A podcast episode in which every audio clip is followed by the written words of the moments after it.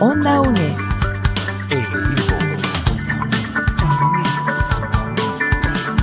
Imagen y sonido. Hasta donde estés.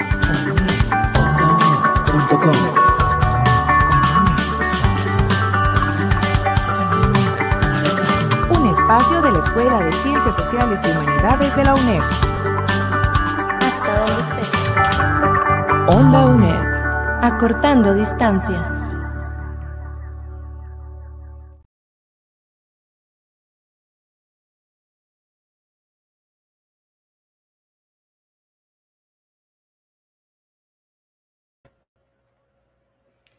Buenas tardes, soy Carolina Arias Núñez y de parte de la editorial de la Universidad Estatal a Distancia y de Onda UNED les doy más, la más cordial bienvenida a EUNED Presenta. Este es un espacio en el que conversamos sobre novedades y temáticas relacionadas con la editorial de la UNED. Hoy tenemos el gusto de recibir a dos invitados muy especiales, integrantes recientes del Consejo Editorial de la EUNED. Eh, nos acompaña la comunicadora Ana Catalina Montenegro Granados, quien es representante del Consejo Universitario ante el Consejo Editorial de la EUNED. Gracias, Catalina, por acompañarnos hoy. Gracias, Carolina. Muchas gracias por la invitación. Muy contenta de compartir este espacio con ustedes. Gracias. También contamos con la presencia del director de la editorial de la UNED, quien funge también como secretario del Consejo Editorial, el filólogo, editor y escritor Gustavo Solórzano Alfaro. Gracias, Gustavo, por acompañarnos. Buenos días, Carolina. ¿Qué tal? Este, y a las personas que nos escuchan, un gusto compartir este espacio, ¿verdad? Acá con Catalina para conversar sobre temáticas relacionadas con, con nuestra editorial. Bienvenidas y bienvenidos eh, todos a EUNED Presenta de nuevo. Y antes de empezar nuestra conversación, es importante mencionar que el Consejo Editorial de la EUNED fue creado por acuerdo de la Junta Universitaria en enero de 1979. Este cuerpo colegiado está integrado por prominentes figuras de la cultura nacional, como las que nos acompañan hoy, y por importantes autoridades universitarias. Entre ellos, el historiador Vladimir de la Cruz, quien es su actual presidente, la periodista Inés Trejo Saraya, el filósofo y escritor Rafael Ángel Herra, el escritor Santiago Porras Jiménez, la vicerrectora ejecutiva de la UNED, Laura Vargas Badilla, entre otras personas. Bueno, también hay un representante de la Federación de Estudiantes de la UNED, Adrián Sancho Delgado, y se ha incorporado un miembro suplente al Consejo que no había anteriormente, eh, y es don Albino Chacón Gutiérrez. Por supuesto, no podemos dejar de mencionar a prominentes figuras que fueron miembros de este consejo, como el escritor académico y periodista Alberto Cañas Escalante, y la antropóloga María Eugenia Bosoli Vargas, quien fue integrante por 19 años y presidenta del Consejo por más de 7 años. Entonces, realmente para la editorial de la UNED es un privilegio contar con un cuerpo colegiado de tal calidad. Para empezar nuestra conversación, quisiera pedirles que nos cuenten, Catalina y Gustavo, cuál ha sido su vinculación con el mundo de los libros previo a su ingreso al Consejo Editorial de la EUNED. Podemos empezar por Catalina. Gracias, Carolina. Pues me da humildad cuando usted dice que en esta entrevista hay prominentes figuras de la cultura, porque bueno, yo soy una concejal y eh, represento al Consejo Universitario en este cuerpo, que ha sido una experiencia muy interesante para mí, porque bueno, eh, pues, me gusta muchísimo leer y siempre he sido pues una fiel admiradora de la editorial de la UNED. Vamos a decir que se fundó casi cuando yo nací, así que siempre estuve cerca de los libros de la editorial y también tuve la oportunidad de ser estudiante de la UNED. Entonces pude vivir esa experiencia de los materiales educativos que acompañan los cursos, pero también admirando muchísimo los recientes avances que ha tenido esta editorial. Yo creo que los últimos años, toda la línea de textos de interés general eh, ha crecido muchísimo. Sin duda, hemos ido desde la publicación de su primer libro, que fue, creo que, Democracia en Costa Rica, un, libro muy polémico que, se, que publicó nuestra editorial y, en los años 80, ¿verdad? Era una de las editoriales ya más importantes de Centroamérica, marcando hitos en la historia ¿verdad? También de las editoriales costarricenses. Por ejemplo, en el 83 nosotros publicamos 50 títulos nuevos que para la época, una época de crisis económica, una época compleja, una época de muchísima reflexión latinoamericana y costarricense, pues ya teníamos eh, cifras récord en publicaciones eh, de textos con una potencialidad increíble que hoy en día aún se siguen vendiendo, se siguen leyendo. Creo realmente que el mundo de los libros es extraordinario y que en este momento eh, tenemos este reto de cómo estar presentes, cómo llevar la lectura, llevar eh, toda la difusión de contenidos eh, educativos, de, de, investigación, de literatura a una población que eh, cambia sus ah, maneras de recibir información. Y en eso creo que don Gustavo y la editorial están liderando procesos también de presencia en la virtualidad con textos virtuales y también hemos recientemente conversado la posibilidad de incursionar en todo el tema de los libros, de los audiolibros, ¿verdad? Y esta nueva manera también de generar conocimiento literario, pues es maravilloso ser eh, de alguna manera presenciar todos estos cambios y pues no he trabajado en editoriales antes, me gusta muchísimo escribir poesía, siempre he estado durante toda mi vida en talleres de literatura de manera continua con diferentes escritores y creo que eso también es algo importante porque justamente en este consejo editorial también nos toca leer dictámenes y leer obras para poder en conjunto, pues con todos estos expertos que usted mencionó, personas que de las que admiramos, digamos, y de las que aprendemos muchísimo, tomar decisiones que son de línea editorial, que son políticas y que también van a nutrir toda la política institucional que, eh, digamos, se alberga en lo que el Consejo Universitario día con día lleva a cabo. De hecho, hay un reglamento de 1999 que se ha venido mejorando con los años y pues tenemos muchísimo trabajo que hacer porque creo que disfrutar la lectura no es solo un tema en la intimidad. En este caso tenemos la oportunidad de convertirlo eh, a través de acciones concretas y a través de apoyo a la editorial en eh, una apuesta por seguirle llevando a la sociedad costarricense libros de calidad, libros accesibles, libros hermosos, libros eh, bien, digamos, de alguna manera hechos con, con mucha rigurosidad desde su génesis hasta su publicación y distribución. Eso es lo que le puedo decir, Carolina. Gracias. Gracias, Me gustaría también retomar un poco lo que decía Carolina respecto a, por ejemplo, cuando hablaba de la crisis en los años 80 y el hecho de que la UNED en su momento publicó 50 títulos. Hoy día nosotros mantenemos ¿verdad? Este, todavía un promedio que se mueve entre 70 y 100 títulos anuales, lo cual es una cantidad considerable y máxime si pensamos en la época de pandemia que hemos vivido. La situación en Centroamérica es una situación complicada. Las universidades y las editoriales universitarias atraviesan situaciones complicadas con falta de presupuestos, con recorte de presupuestos. Nosotros no estamos exentos, ¿verdad? Pero bueno, se intenta hacer un trabajo profundo, un trabajo riguroso, como decía Catalina, para tratar de continuar siendo líderes dentro de nuestro país y líderes en la región centroamericana en cuanto a la calidad de la producción de los, de los títulos que hacemos. En cuanto a, a, nivel personal, eh, pues mi relación con la editorial empezó como autor, precisamente. En el año 2003 tuve la suerte de ganar la selección anual de poesía con mi libro Las Fábulas del Olvido. Entonces yo llegué a la editorial o conocí a la editorial o mi contacto con la editorial fue precisamente como, como autor. Casualmente en esos tiempos también, bueno, era tutor de, de la UNED, ¿verdad? Daba clases de comunicación y lenguajes y ah, en el año 2007 ingresé a la editorial como editor.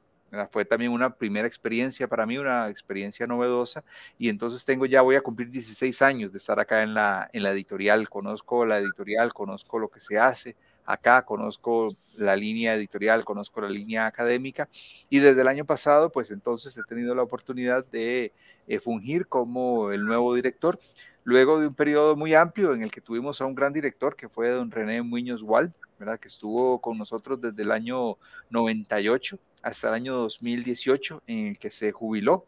Luego vino un proceso de nombramiento que tomó unos años y el año pasado finalmente el Consejo Universitario este, eh, me nombró por un periodo de cuatro años y entonces estoy acá precisamente tratando de colaborar en la medida de lo posible, este, tratando de colaborar y de trabajar junto con este magnífico consejo editorial.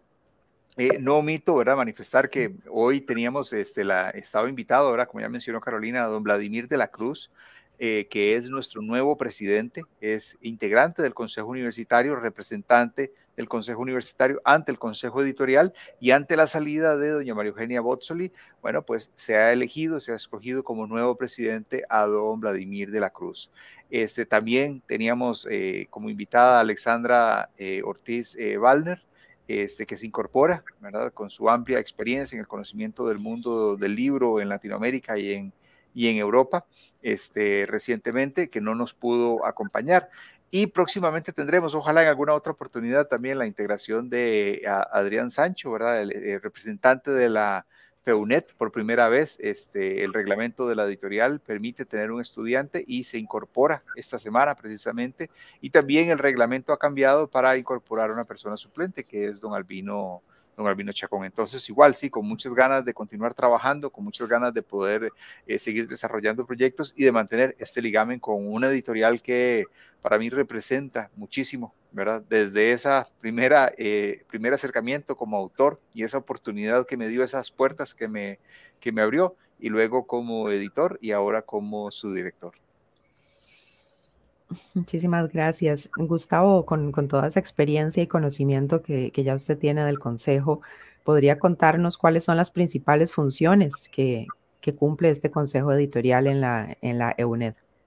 Sí, claro. Eh, en principio, el Consejo Editorial es el máximo órgano de la editorial, es la máxima autoridad de la editorial, por supuesto, y por lo tanto, este, su primer trabajo, su primera labor es desarrollar o llevar a cabo, hacer cumplir las políticas editoriales, precisamente. Entonces, en materia de políticas editoriales, es que el órgano que dicta el rumbo que sigue nuestra editorial.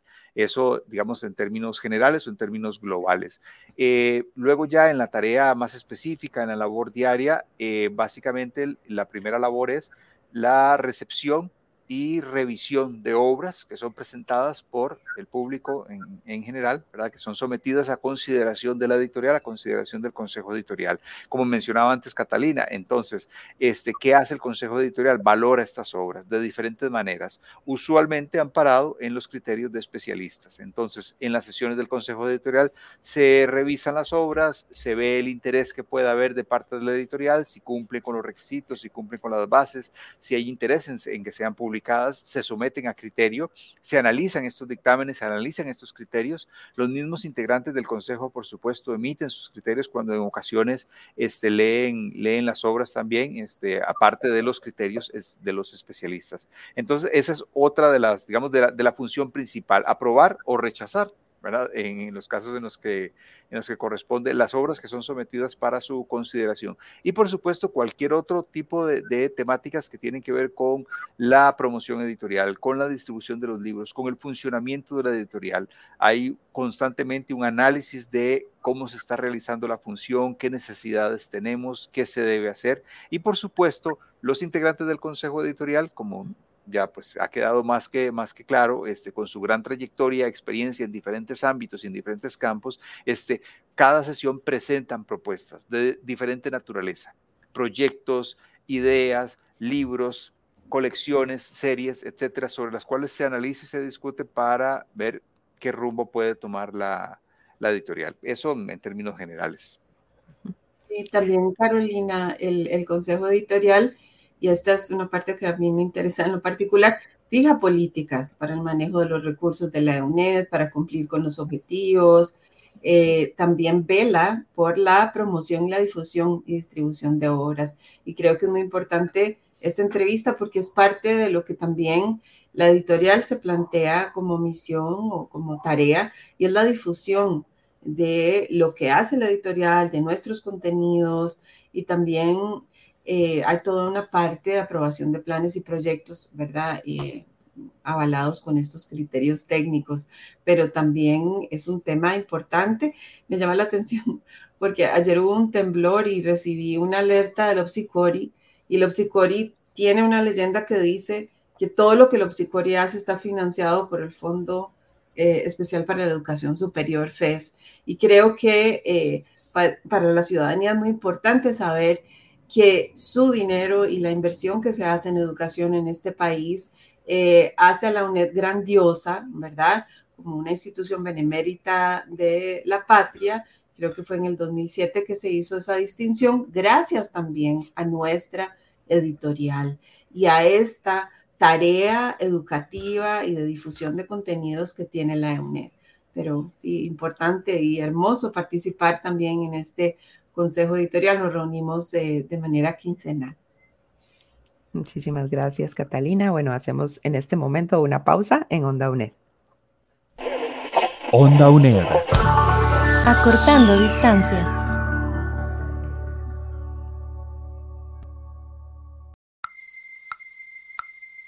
Apoyando a mi gente, educando a Costa Rica, rescatando tradiciones. Radio Nacional. Atención estudiante UNED. ¿Querés ayudar a mejorar la inclusión digital en la educación superior? Entonces participa en la consulta estudiantil Diagnóstico de Inclusión Digital. La UNED busca identificar las competencias digitales de sus estudiantes para mejorar su experiencia en el sistema de educación a distancia. Estudiantes regulares y de primer ingreso de todas las sedes podrán compartir datos de manera confidencial a través de un formulario en línea del 6 de marzo al 6 de mayo del 2023. No perdás la oportunidad de ser parte del cambio en la educación superior y busca el link a la consulta en tu correo institucional.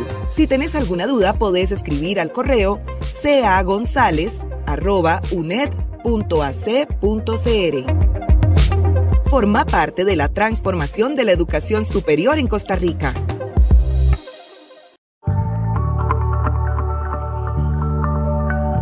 Onda UNED.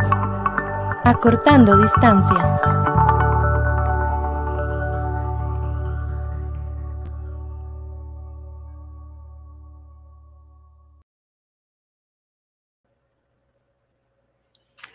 Estamos de vuelta en EUNED Presenta, un espacio sobre las novedades y temáticas relacionadas con la editorial de la UNED. Hoy conversamos con dos integrantes de su consejo editorial, Ana Catalina Montenegro Granados y Gustavo Solórzano Alfaro. Quisiera preguntarles, Catalina y Gustavo, en cuanto a las lectoras y los lectores actuales, ¿les parece que la editorial de la UNED está cubriendo las necesidades y los intereses de los diversos públicos lectores actualmente? Catalina. Gracias. Bueno, la, UNED tiene la misión, ¿verdad? Y la visión claramente definida. Una es consolidar, un liderazgo, digamos, en, el área editorial por medio del posicionamiento, ¿verdad? En el mercado a través de la producción de textos eh, mediados y textos para la educación a distancia, textos de educación en general.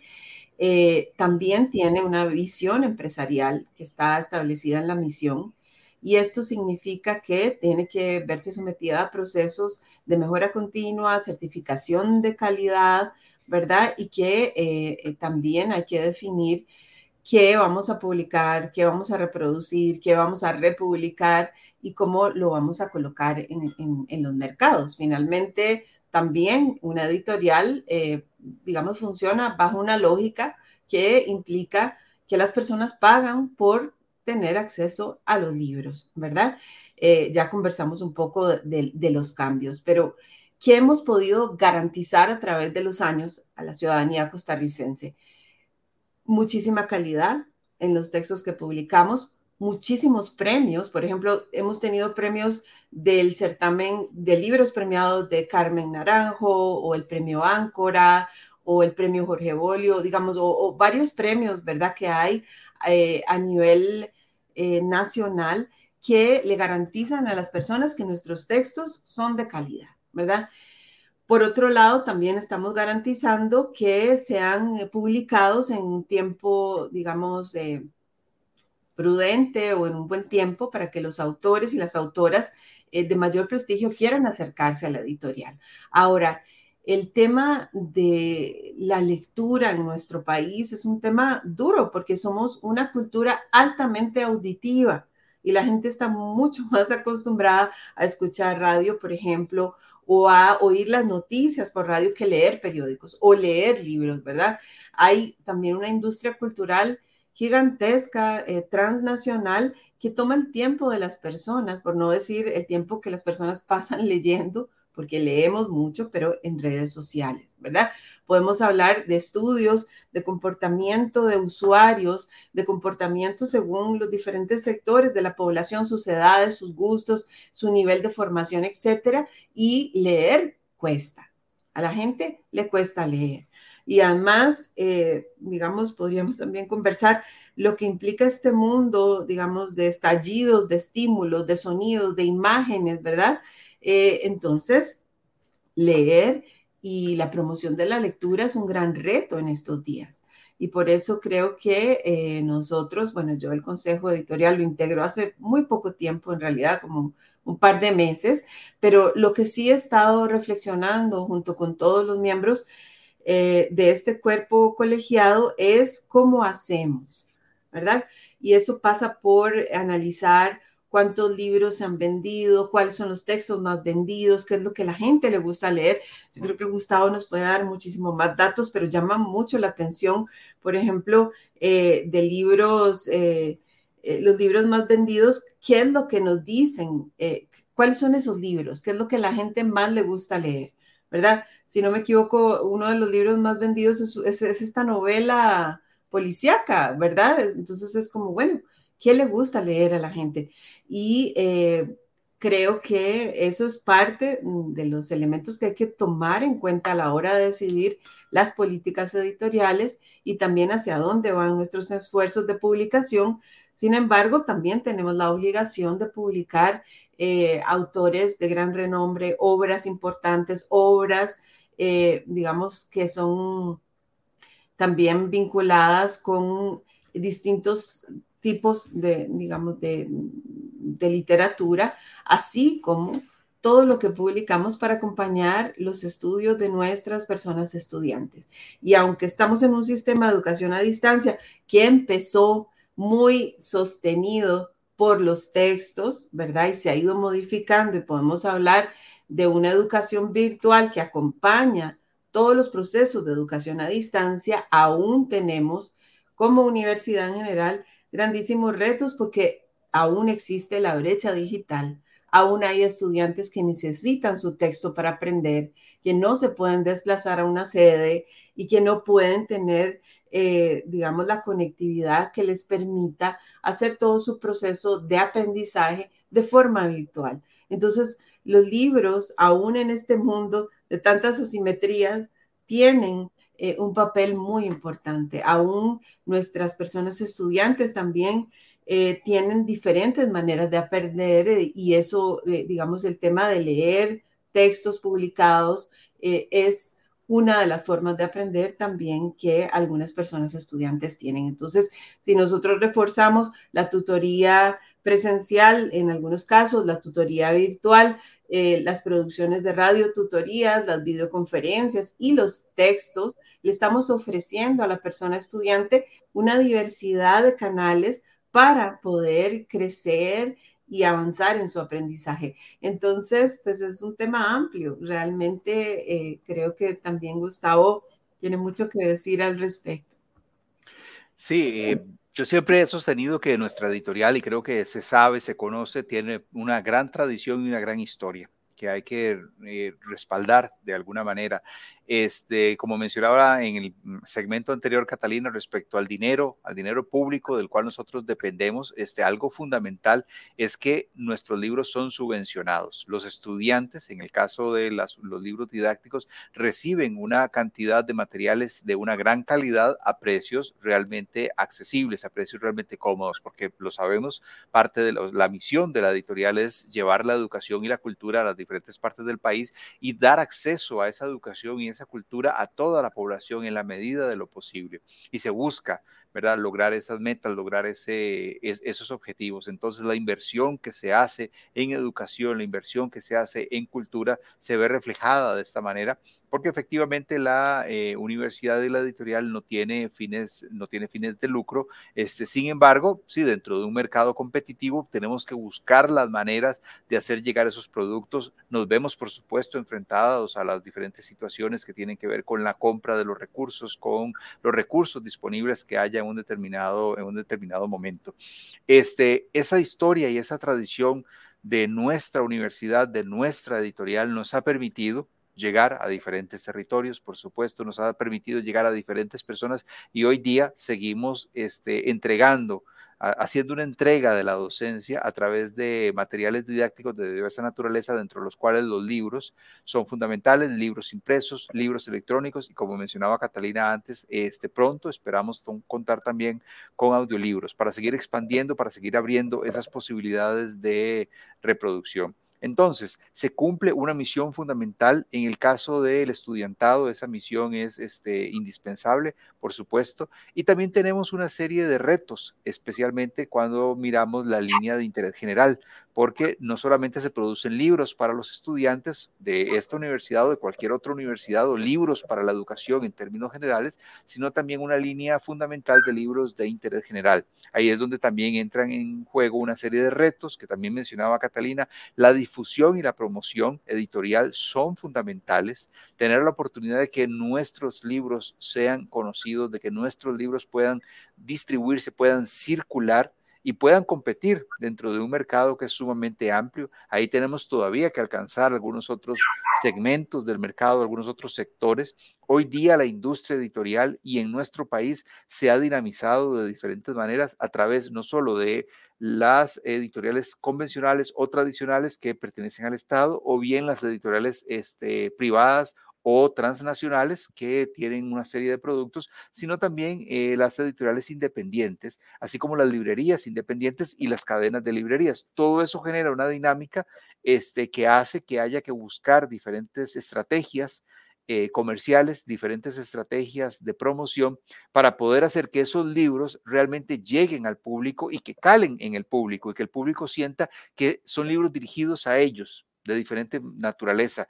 que son libros que están hechos ahí para este, poder eh, desarrollar, crear el pensamiento, la imaginación. Entonces, eh, nosotros tenemos, vuelvo al inicio, una historia y una tradición sobre la cual tenemos que eh, montarnos de alguna manera para seguir construyendo, que es el objetivo de nuestra editorial, el objetivo de nuestra universidad. Seguir construyendo, seguir desarrollando en esos pilares que son educación, cultura, ciencia, conocimiento, artes, para poder seguir llevando esos libros a toda la comunidad. Este, también, así como considero que hay una historia sumamente valiosa, repito, considero también que tenemos una serie de retos que yo estoy seguro que el Consejo Editorial eh, y la universidad, las autoridades universitarias han estado tomando en cuenta para ir este, sorteando las dificultades que se nos puedan presentar y continuar ofreciendo los libros de la más alta calidad para toda la población nacional. Muchísimas gracias, Gustavo y Catalina. El tiempo nos ha ganado, pero bueno, nos, nos quedan temas para conversar en un próximo programa y ha sido de verdad un gusto tenerlos en EUNED Presenta, Ana Catalina Montenegro Granados y Gustavo Solórzano Alfaro, actuales miembros del Consejo Editorial de la EUNED. Les recordamos que en nuestra página web editorial.uned.ac.cr pueden obtener más información sobre el Consejo Editorial, pueden ver nuestro catálogo de libros, puntos de venta y más información. Agradecemos a José Alberto Navarro de Onda UNED por la producción de este programa y nos vemos y nos escuchamos en abril con otro programa de EUNED Presenta. Hasta pronto. Muchas gracias, hasta luego.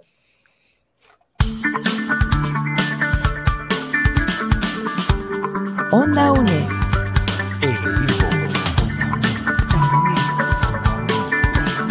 Imagen y sonido, hasta donde estés.